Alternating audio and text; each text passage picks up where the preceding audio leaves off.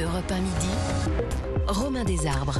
Europe 1 midi, on est avec le professeur Guillaume Bronsard. Bonjour professeur.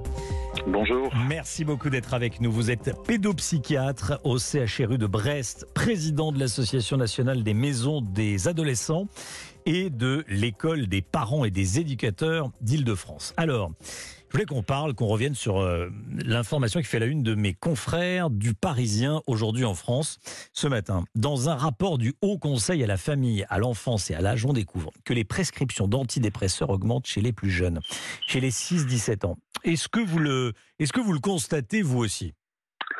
Oui, oui, on constate qu'il y a globalement une, dégradation, une augmentation surtout de la, de la demande et tous les services de pédopsychiatrie ou les collègues des des adolescents, des, des CMPP qui sont des centres médico-psychopédagogiques, enfin en gros l'ensemble des gens qui s'occupent de la santé mentale enfants ont perçu une dégradation euh, depuis au moins deux trois ans. En fait, elle a été bien mise en lumière par euh, la période épidémique là, qui a, qui a, qui a Oui.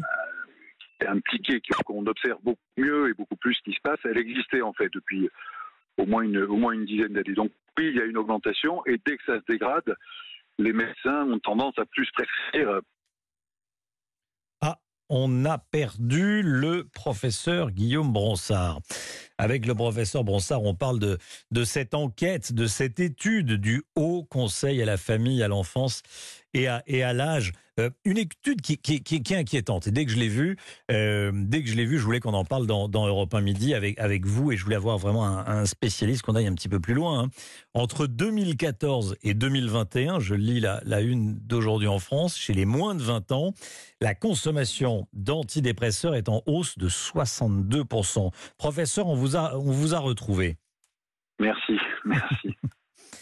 Donc cette, euh, cette augmentation, vous la, vous la constatez hein, dans vos, dans vos oui, oui, on la, on la constate. Bien, Mm. bien sûr, on la- chez, les, chez tous les collègues, je vous disais, des maisons des adolescents, Oui. des CMP, des CMPP, où il y a une Mm. augmentation. Et dès que dès qu'il y a une augmentation de la demande, c'est vrai qu'il y a une- un petit réflexe d'augmenter les prescriptions, alors qu'on préférerait faire autre chose, mais il nous faut beaucoup plus de temps pour ça. Et donc c'est souvent un signe aussi de, de nos difficultés à nous du côté des professionnels. Mais la, la- La la- prescription. oui, la question que je me pose, professeur, c'est euh, c'est dû à la santé mentale des jeunes qui se dégrade ou ce sont des nouvelles pratiques médicales qui sont appliquées? On donne plus facilement des, des cachets en clair.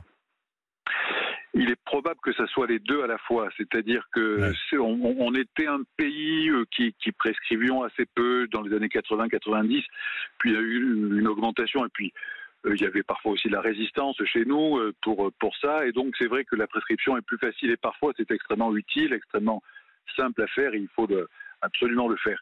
Euh, cependant, c'est la prescription, c'est souvent euh, par défaut de temps pour qu'on accompagne les gens, Ouais.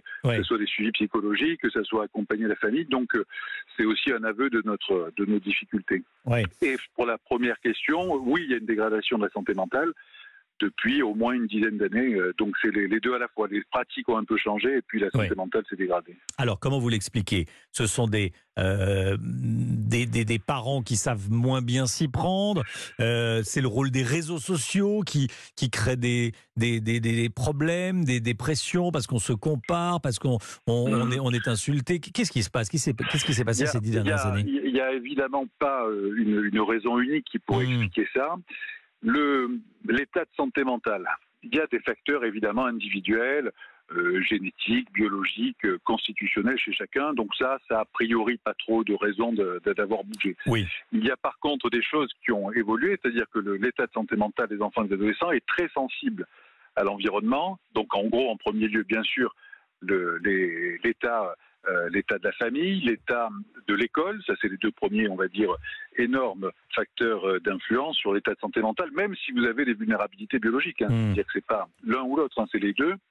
Et enfin, c'est aussi quand même le en troisième euh, l'état de l'accès aux soins que, qui lui s'est aussi détérioré depuis une dizaine d'années. Donc je pense que tout ça mélangé peut expliquer euh, cette dégradation. Après, on, on l'a évoqué tout à l'heure, il y a aussi une, une, une meilleure euh, euh, une lumière plus grande faite sur le sujet, ce qui fait qu'on s'en rend aussi peut-être plus compte Oui. et on veut, on est dans une politique, et c'est bien, de prévention plus précoce. Donc, il y a une, une poussée qui est faite pour, pour intervenir beaucoup plus tôt. Avant, on attendait beaucoup que ça se dégrade euh, dans des troubles du comportement, que ce soit le suicide, la délinquance, etc. Donc là, là, on fait ça beaucoup plus tôt. Donc, il y a un peu plus d'énergie de, de notre part.